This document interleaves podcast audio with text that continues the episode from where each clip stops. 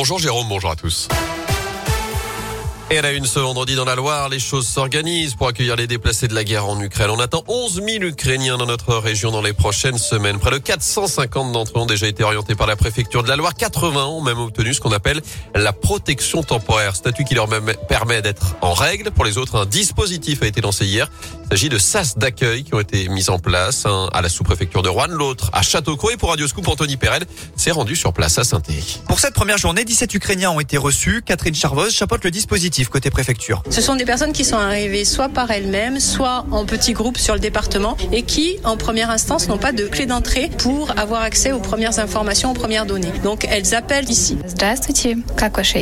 C'est Mariem, membre de Pierre Valdo et polyglotte qui assure cette première liaison et la préoccupation principale des déplacés n'est pas forcément de trouver un logement. C'est l'administratif en fait. Voilà, ils sont un peu perdus donc ils souhaitent s'orienter parce qu'ils sont dans un pays dont ils parlent pas la langue. Donc il faudrait qu'on leur explique un peu les démarches à suivre. Surtout, il nous faut le passeport et le tampon d'entrée dans l'espace Schengen. Et après cela, ils peuvent obtenir un rendez-vous au SAS de Château-Creux. Marilyn est juriste dans le droit des étrangers et intervenante sociale. Je suis à l'écoute de ces personnes, plutôt côté social et après côté juridique. Ils sont très très contentes de savoir qu'ils peuvent travailler. Simplement, les questions fréquentes qui m'ont été posées aujourd'hui, quand on va retourner dans notre pays. Une réponse à laquelle, pour l'heure, personne ne peut répondre. Et actuellement, la préfecture a d'ores et déjà pris en charge 108 personnes, soit 32 familles hébergées dans notre département.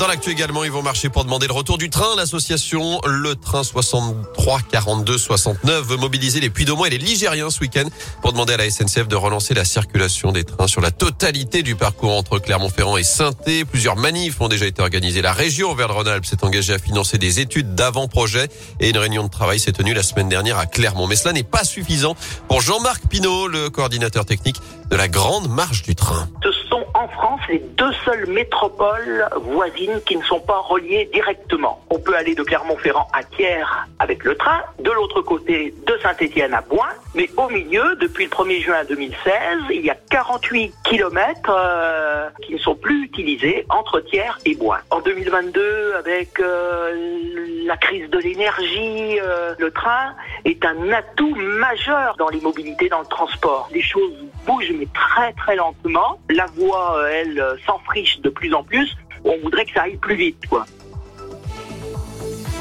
Et les rassemblements sont prévus à 11h demain devant les gares de Clermont et de saint Des groupes de marcheurs partiront ensuite de Thierry le bois à 14h avant de se regrouper dimanche en début d'après-midi du côté de Noir-Étape pour trouver plus de renseignements sur radioscoop.com. Notez justement ces difficultés sur les rails ce matin, notamment sur la ligne Lyon-saint trafic perturbé à cause d'une panne de signalisation. Et puis je vous rappelle aussi ces grands chantiers qui débutent lundi entre Le Puy-Brioude et Clermont-Ferrand. Trois mois de travaux avec pas mal de perturbations à prévoir. Tout le détail est à retrouver sur le site de la SNCF. Dans les transports, toujours cette bonne nouvelle à à partir du 1er septembre, les tramways vont circuler jusqu'à 1h30 du matin, du jeudi au samedi soir. C'est deux heures de plus que maintenant.